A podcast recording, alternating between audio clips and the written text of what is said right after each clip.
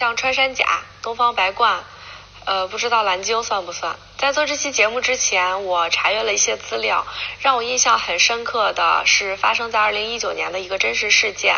当时绿发会的工作人员呢，在一个鱼塘里发现了八只已经死去的东方白鹳。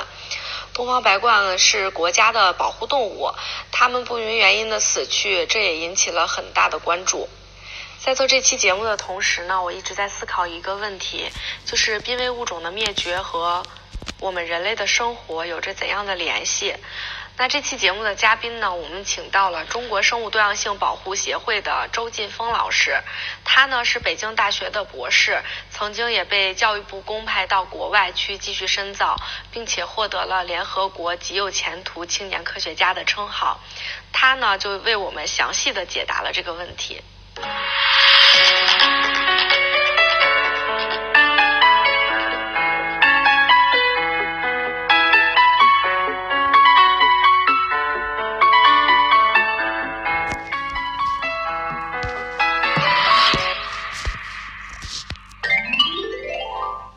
家好，我是周劲峰，欢迎来到生态环境大讲堂。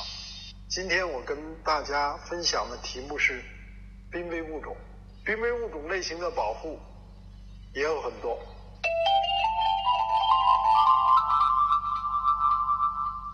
现在的施工工地上，第一次是二零一五年三月引起我们的注意。施工的工地挖个大坑，突然有一批小燕子就到这个坑里去，在这个坑上头筑窝。那么施工的人呢，就一再一施工，就小燕子的窝就弄了，小燕子就死了。我们的保护者就要求，呃，不许施工了，要停下来。那经过几经交涉，政府部门的参与，施工停下来。等小燕子在这里繁殖，呃，生活了一段时间，小燕子飞走了之后，继续施工。哎，为什么会发生这种现象呢？我们做了进一步的公民科学家调查，发现呀，在我们大量的经济发展之后，大量的河道都进行了整治。传统的河道两旁呢是松软的沙土，小燕子在那里筑窝，有几个好处啊。这个黄鼠狼上不去，它没法吃小燕子，同时呢。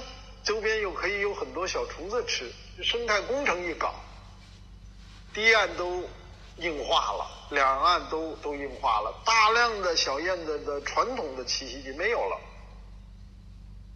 那怎么办？小燕子只好到处去找，结果你施工了，你挖了个坑，它就进去歇一下吧，没办法，这个年复一年，每年到了小燕子的繁殖季。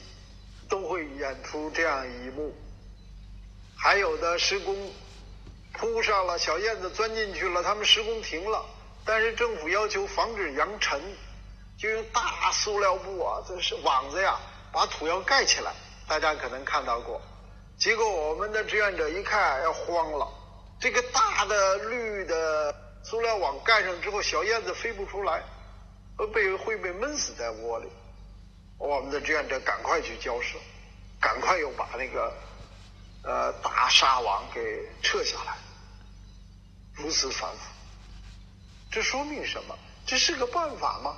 这不是个办法，这说明我们公民科学家的重要。我们去呃做大的工生态工程、河道整治、防洪、水利、灌溉等等这些工作的时候，一定要给生态。多一些考虑。那么，在今年的三月下旬，河北的原氏县又进行淮河的河道治理。淮河在原氏县境内，我们听志愿者报告，两岸全部硬化了。我们一听很紧张，立刻驱车赶往淮河。当时是呃非常紧张的时期，我们被通知你们要来就要要隔离十四天。我们仍然赶到那里，因为刻不容缓。这个工程竣工之后怎么办？公民科学家在这里头发挥了非常重要的作用。我给他们讲，我说我们也不要你河道都修了，你看他还要搞一个生态旅游，还要这个沿河有公路。我说我也不要你拆了，你改一下，在现有的工程后期，你留出来充分的留出来自然的沙土的崖壁。当地的专家、政府部门采纳了我们的意见。第二天就立起了牌子，这是牙沙堰保护。两个月后，蔚为大观啊，数千只、三千多只小燕子飞回到了这里，非常非常壮观，非常好看。我们可不只是为了好看啊！小燕子飞回这里，数千只小燕子。一天一只小燕子就要吃很多很多小虫子，没有了小燕子，我们的蔬菜、我们的水果、我们的粮食、我们的地里就要拼命的去打药来控制这些小虫子。那么打完药怎么办？河流、土壤、蔬菜都有农药残留，反过来继续作为环环境的破坏者去影响。通过我们的这个改造，就是改变，其实还是节约了大规模节约了它的这个工程，它少挖很多地方，少修很多地方，少用很多水利。我们这是节约原则、自然原则、有限原则。我们不是让它全拆了，够了就好。我们还有宏观原则。如果我们在原始的小燕子栖息地都没有了。在中国的小燕子栖息地没有了，那全球的小燕子都会受影响。我们知道北京的雨燕，它到冬天要飞到南非去，非洲的南端去过冬，来年再飞回来。但是如果它夏天飞回来的时候，发现它这里无家没有地方落脚他，们就会受到致命的打击，整个全球的生态。我们这就是人类命运共同体，我们要共同保护我们人类的唯一的栖息。为什么要保护岩沙堰？我们这个是比较简单的、表面的去介绍。实际上，岩沙堰一个物种，它上上下下有无数个，有很多很多物种，不只是小虫子，它的食物，还有它的排泄物。还有它的所在的环境，它的排泄物，呃，它带来种子的传播，它带来草的迁徙。早期有人问我说：“植物怎么迁徙呀？植物怎么保护它的多样性啊？”植物它是用鸟来迁徙的，它是通过整个的生态系统，是我们生命的重要的部分。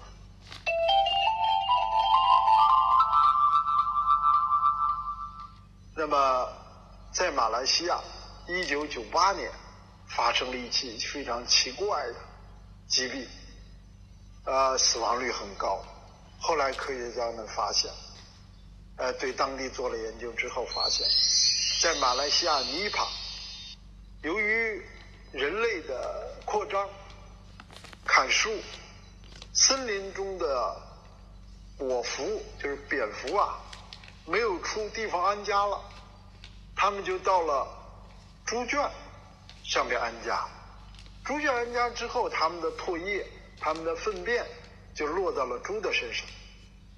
大家知道，蝙蝠是百毒之王，身上有各种各样的病毒。马来西亚尼帕的果蝠身上有一种病毒，后来被科学家命名为尼帕病毒。这个病毒到了猪身上之后。人又和猪接触，那么就传到人身上。这个尼帕病毒死亡率是多少？百分之七十以上。你沾了这个病毒，一百个人里边就有七十多个人要死亡。这就是为什么我们要保护生命，因为我们如果过度侵占了他们的栖息地，我们把。河道都整治了，牙山堰没有了栖息地怎么办？我们如果过度侵害了野生动物的栖息地，科学家告诉我们，还有一百七十万种细菌和病毒，在等着传播给我们。过去它是在自然界，但是现在我们如果毁掉了它的自然栖息地，它就会来到我们身边。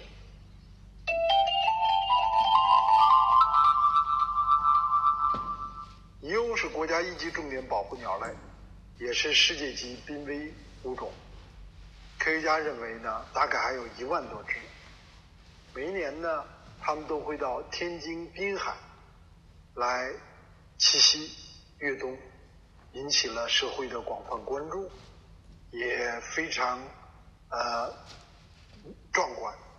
但是呢，我们在去年的五月发现呢，五一假期的时候，人们在抖音上边发视频。去实实实况直播在天津八卦滩赶海，哦，这一下可不得了！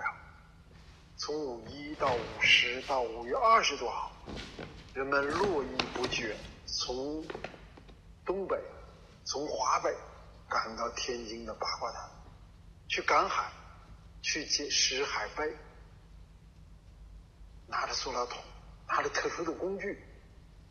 我们的公民科学家惊了，我们受不了了，我们跑到海滩上去劝大家不要赶海，不要捡海贝。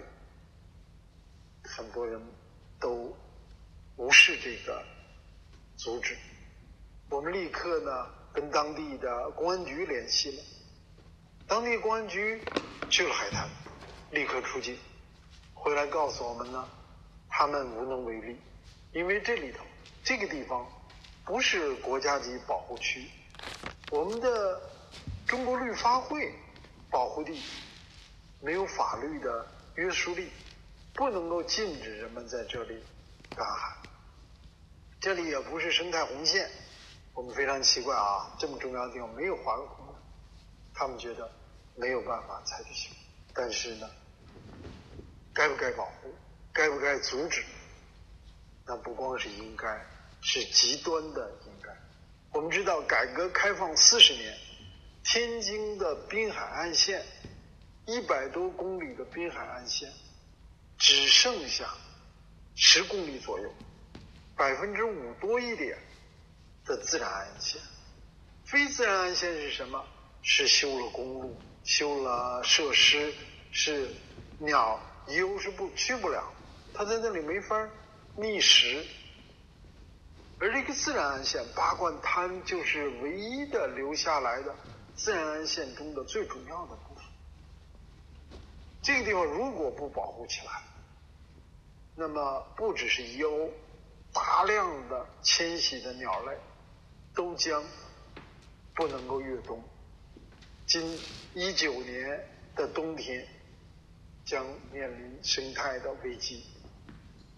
我们把道理、把情况讲清楚了之后呢，有关部门高度重视，立即采取行动，采取了积极有效的措施，把八卦滩保护起来了。这个是非常非常重要的一件事。通过这个案例，我们也可以知道公民科学家的重要，中华保护地的重要。能不能等三年？三个月都等不了。如果过三个月，这里的海货被捡拾干净。二零一九年的冬天将是一个对鸥、对迁徙鸟类都是一个致命的灾难。第，当地采取行动之后，进一步的，我们又去开专家的会讨论。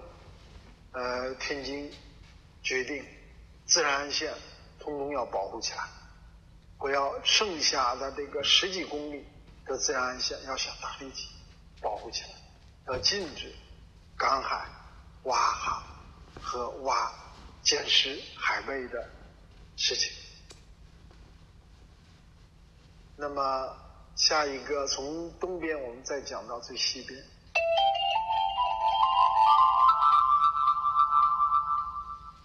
我们再呃讲一个非常优美的鸟，叫东方白鹳。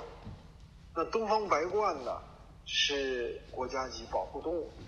那么，我们在二零一九年的冬天，我们发现百余只极度濒危的东方白鹳，饿得无力迁徙，到绿会的保护地求食。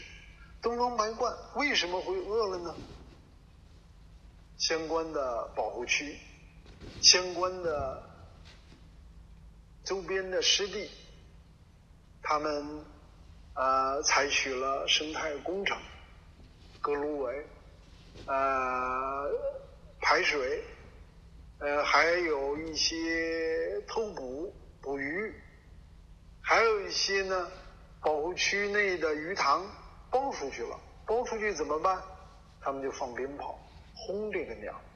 你要知道，一只东方白鹳一天要吃很多很多鱼吧，几十斤。那一来几上百只的东方白鹳，那当然。那个池塘主就拿放鞭炮轰它，这样一来，这些东方白鹳就不得不飞到周边的鱼塘去，飞到非保护区的更远的一些地方，非传统的栖息地。那么，在非传统的栖息地呢，他们遇到了新的威胁。为什么呢？非传统栖息地的鱼塘。他们到冬天的时候呢，会把水排净，水里边会投投这个农药，鱼菌清，还有其他的农药。这些农药呢，他们是为了把鱼剩下的小鱼杀干净，把鱼埋了，以利来年生产，使来年鱼呢不会发生呃大规模的死亡。但是东方白鹳不知道啊，它到了这些鱼塘去吃死了的鱼，那么它们跟着就中毒了。去年呢，八只东方白鹳一次啊，在一个鱼塘啊就死了八只，这是很严重的事故了。我们立即联系了有关方面，积极的开展研究，了解情况，并且呢，有关部门立即。出动，把那些毒死的小鱼都埋起来，较深的埋起来，让东方白鹳吃不到。那么又给我们的志愿者呀、公民科学家呀，给这个一些鱼塘主一些钱。啊，有的鱼塘主不要，说我们不懂这个道理。你讲了之后，我们以后会注意。这些社区的保护是极端重要的。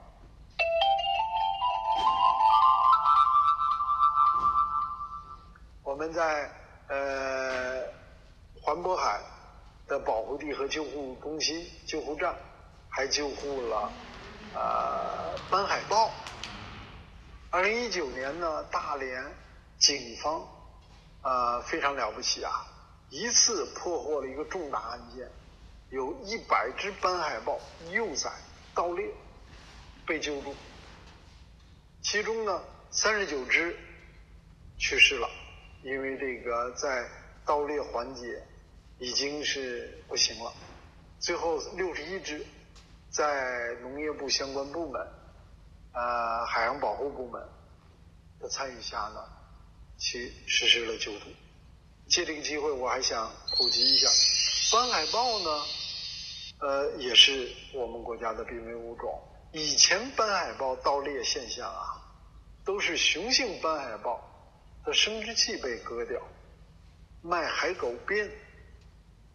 那么这一次和最近若干年斑海豹的盗猎是什么呢？不一样了，都是幼崽，小斑海豹胎毛都没有脱掉的斑海豹。那么这些斑海豹被盗猎了干什么呢？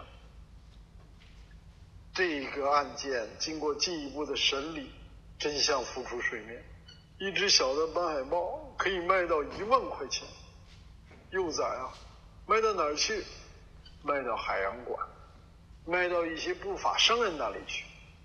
所以呀，我们如果看到一个呃房地产推介项目，里边有两只斑海豹，有两只海豹，我们千万不要带孩子去参与去看，因为这背后。是生态的破坏，是极大可能性的生态的破坏。当然了，除了这种临时性的斑海豹的展演，还有很多公园，还有很多海洋馆，他们也收购非法的斑海豹。那么，我们最近正在研究，准备起诉这些收购者，是因为他们的收购，他们的非法收购，导致前端的非法猎捕。他们对生态环境的破坏发挥了极为关键性的作用。那么我们在相关工作开展过程之中，我们希望公众能够参与进来。二零一八年至二零一九年，我们在盘锦、大连、营口、旅顺相继建立了斑海豹保护地。斑海豹巡护系统和斑海豹救护，呃，通过这些工作，我们还希望更多的公众参与，来共同保护斑海豹。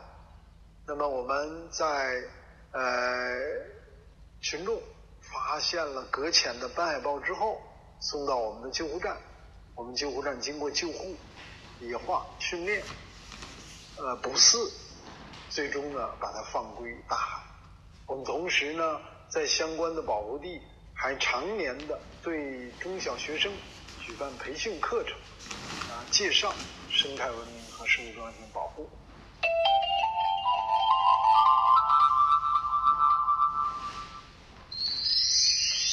我们再讲一个大家很喜欢的动物，就是雪豹。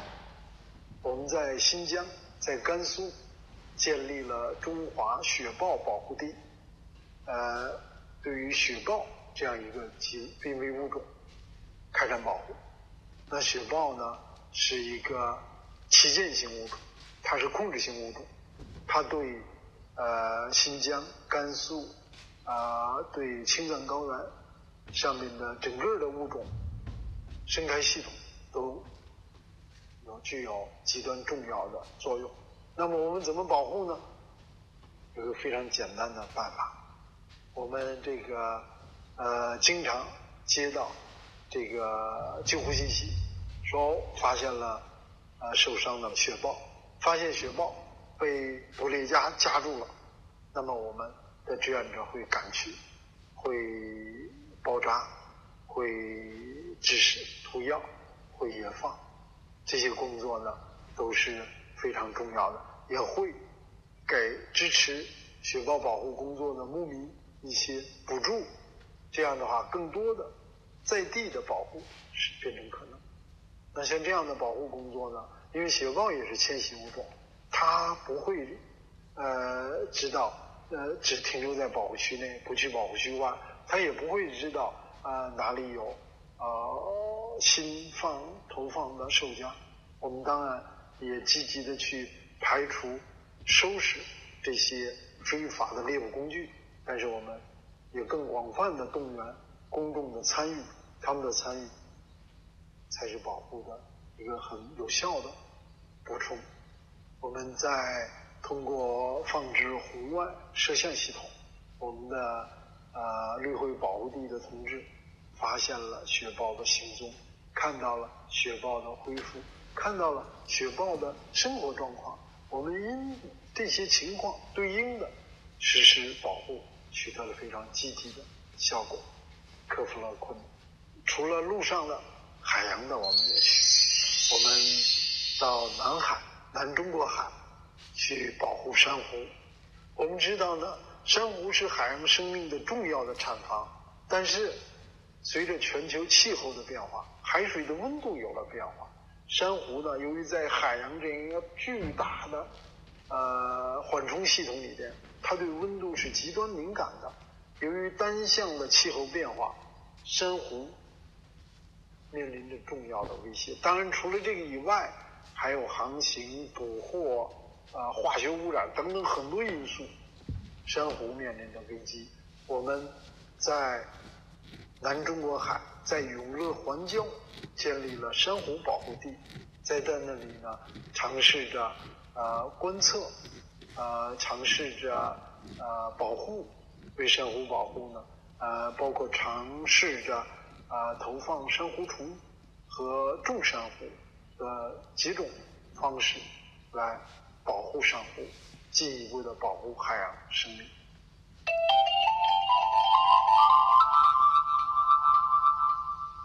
我们今年呢关注到了环渤海，当然海南也有这个海草床的一个生态修复工程，我们觉得这个是非常重要的。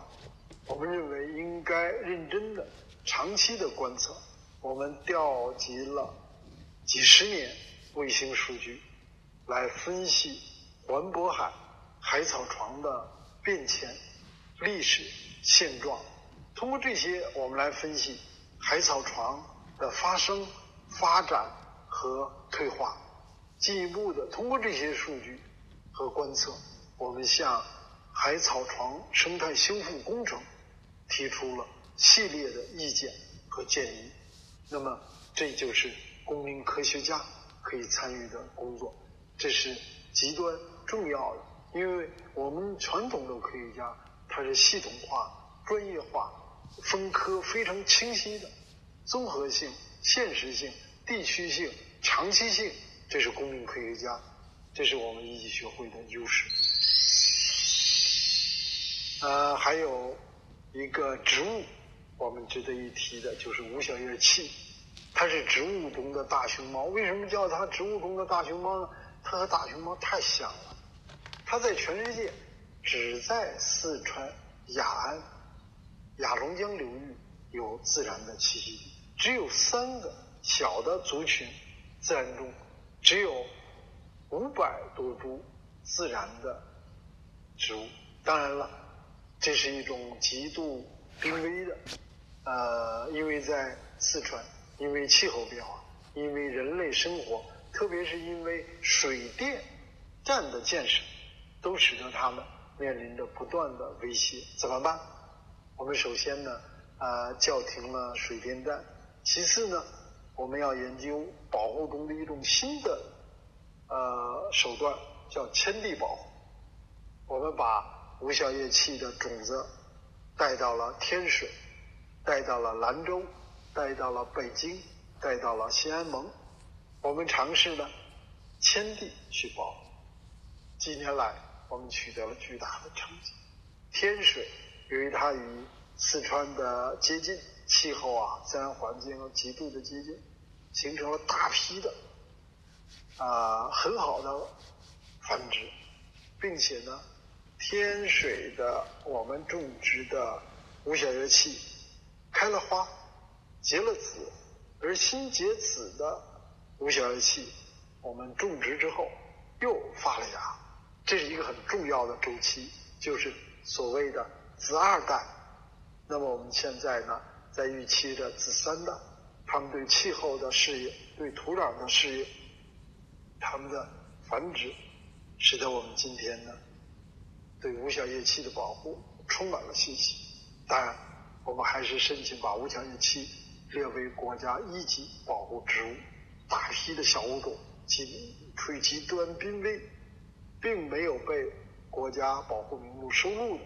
我们现在以无小叶器为例，积极的推动有关收录工作。那么天水中华无小叶器保护地天水的负责人，把无小叶器赠送给了二零一九年世界园艺博览会，因为无小叶器的啊重要和优美，他获得了二零一九世界园艺博览会铜奖。我们除了这些濒危物种，我们还保护古老物种。呃，我们在郑州呢，对一千八百七十棵古枣树移植致死，提起了国内的第一例古树名木的环境故意诉讼案，取得了非常好的积极的效果。我们在更大范围内开始对古枣树进行保护。安阳我们也建立了古枣树保护地。在呃青海，青海湖还有一种非常神奇的动物，我们管它叫中华对角羚。我们在那里设立了中华对角羚保护地青海湖。这个中华对角羚呢，是原广泛分布于我国北方，最早是在鄂尔多斯被发现。那么，随着人类的不断的发展，随着它自然栖息地的不断丧失，现在呢，只有青海湖周边还存在着少量的。现在呢，可能随着我们保护工作的加强。数量略有增加，那么这个呃中华对角羚的保护也是极端重要的。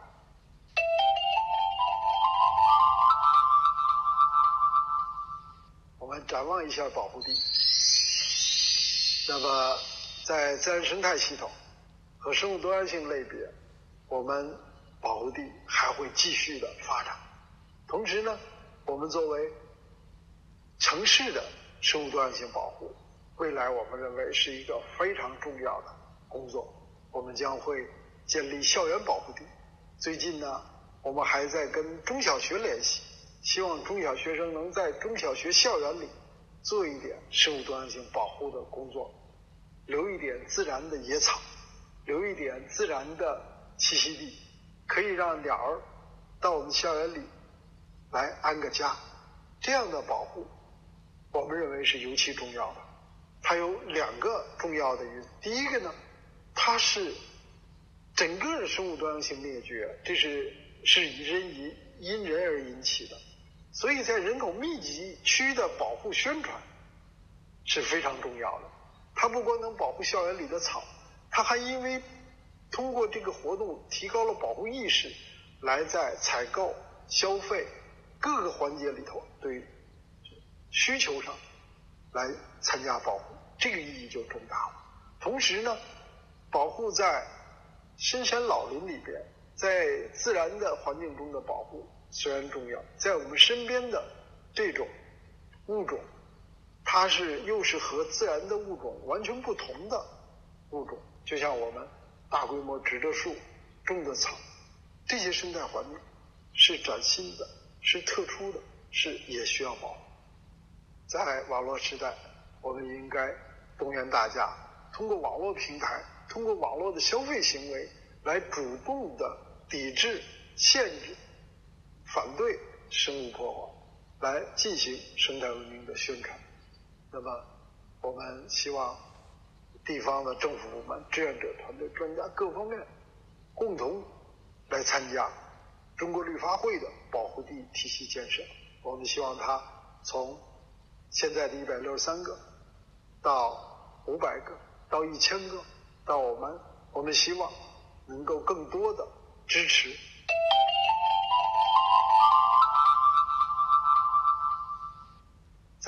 身边的社区的生活环境里的生物多样性保护，具体应该怎么做呢？呃，HBS 是我们的口号，我们。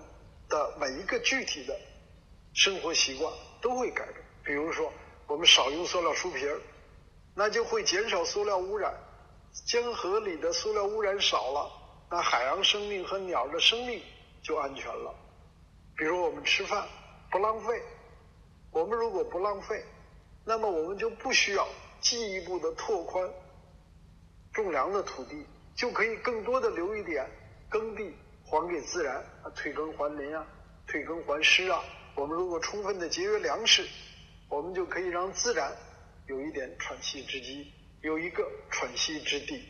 我们的生活的每一个行为，我们的选择，比如说我们适当的减少一点肉食，那么它的环境代价又会大幅度的提升。这些都是我们在。面对生物多样性丧失，每一个人每一天都可以做的贡献，保护人类自身，首先要保护生物多样性。环境影响评价，这是我们经常遇到的，我们动员大家呢要参加。就像我们不能把呃事情都留给专业的呃工业文明的机构企业。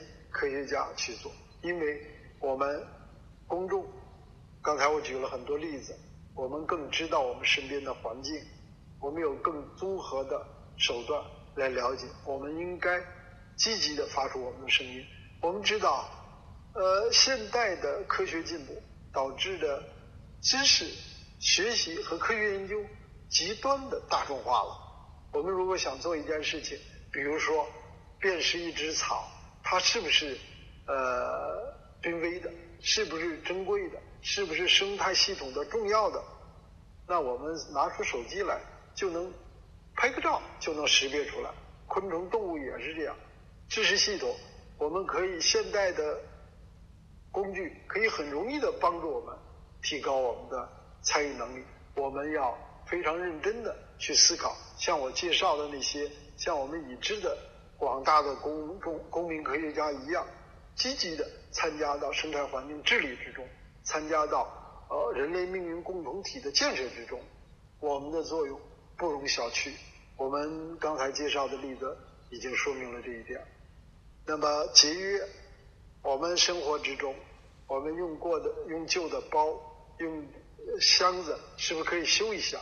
我们的电视是不是可以再利用？我们的服装，我们在全国放了几千个。服装回收箱，那我们的服装很多还没有换，是不是能拿出来作为再循环、作为新的原料等等这些？我们现在中央提出来要节约粮食，我们的节约要进一步的去扩大，不只是粮食，生活品方方面面，包括水电节约呢。就等于生态，因为每一个呃产品，它都有生态的代价。比如一个塑料书皮，它即使是合格的，生产塑料书皮的过程之中，一定是对环境带来了影响，一定是对于碳排放产生了影响，一定对气候产生了影响，并且其实一定对我们的健康也产生了影响。所以呢，节约是我们生态工程的一个基础工作。希望每一个呃同事，有每一个听众都能参加到我们的节约环境中来。生态保护的基础是社会的参与和政府的支持。我们不断的去大家的参与，包括身体力行，也包括呼吁，也包括参与的。呃，立法进程，我们知道呢，最近呃，全国各地先后都实施垃圾分类。我们怎么做？我们能怎么做？但，我们要认真的依法依规的参与垃圾分类，同时我们还应该认认真真的减少垃圾的产生，因为节约呢，更是从源头上进行的治理。呃，我们知道，呃，刚才讲过几个工程。大兴土木，大动干戈，大费周章，呃，这个去呃高标准来开展生物多样性保护重大工程，这些都是我们平时能见到、听到的。那马上要双十一，大家又要这个剁手消费，我们认为这和生态关注度极高的，因为每年双十一之后。都有相当数量的退货，这带来的运输的负担、碳的排放，而且带来我们每个人大概都有经历，买了东西没有用，为了便宜，这样带来的东西的闲置，不能物尽其用，也是对生态的重大的破坏。所以呢，我们每个人都应该努力去减少这些破坏。生态文明的特点，两山理论。人与自然，绿水青山是一个总和，它包括整个自然，山水林田湖草，它包括自然中的所有生命，它包括生态系统的和谐。我们生态文明最大的特点就是人要与自然和谐，不能像工业文明时候天天讲的人定胜天，天天天天讲的征服自然。我们要适应自然。要保护自然，这是在保护我们自己的栖息地。自然与我们的相处之道呢是非常重要的，它不是一个个体。我们工业文明一系列的观念，呃，都应该逐渐的进行啊变化。我们的呃人与自然的，包括只有濒危物种需要保护这样的观点，都是错误的。我们身边的自然，我们倡导的。呃，社区保护、校园保护、居家保护，都是要保护我们身边的自然。中国绿发会保护地呢，仍然在快速发展。希望呢，各个呃单位、学者、公民都积极参与其中。让我们希望大家了解，并且共同为实现。美丽中国建设的中国梦而努力。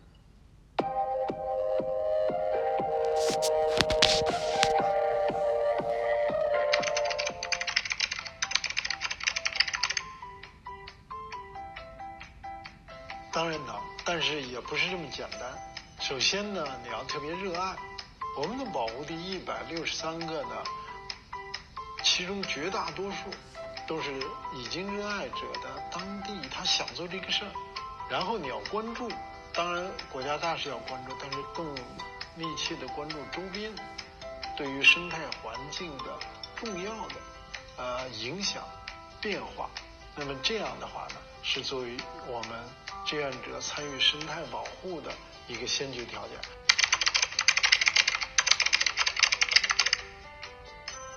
原则上没条件。但是你如果想做一个好的公民科学家，这里头有些事情你还是一定要做的。哎，你要是研究一个具体的事情，要专注。第二一个呢，要对于科学的方法有系统的、初步的，就这一个课题的科学方法进行了解。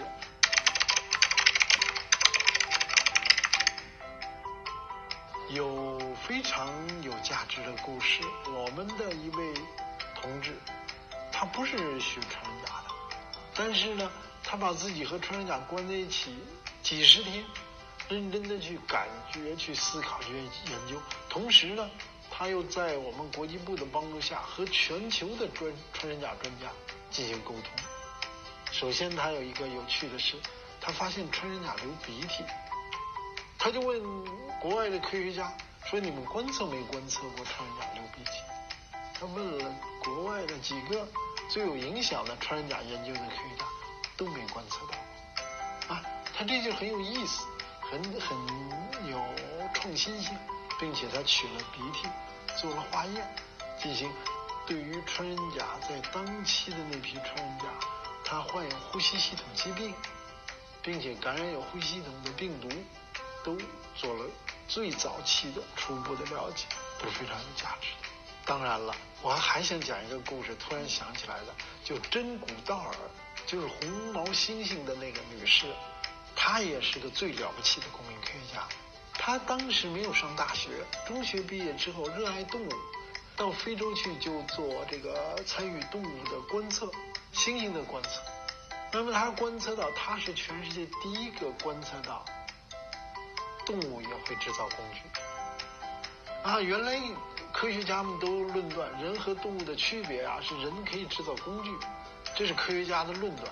但是他作为一个公民科学家，第一次看见猩猩啊，拿着这个哎做一个小棍儿，捅那个洞里去捅蚂蚁，捅了之后吃蚂蚁。他制造工具，制造生活工具，整个的过程他拍下来照片，形成一个巨大轰动的科学发现。这不是偶然的，也不是个例。就像你们刚才说的，公民科学家。只要努力，可以同样做出巨大的贡献。后来，英国的牛津电，呃，牛津是剑桥大学，还专门授予了他的博士。那当然，他又回到学校去，继续就他热爱的专业进行了一定的深造。所以，公民科学家他的贡献可以是巨大的。我们的穿山甲女孩，刚才我讲到的公民科学家，身上全部都被蚂蚁、小虫子咬的是包。这十几几十天不是那么容易的。那么在这样的情况下，观众，你们还想当公民科学家吗？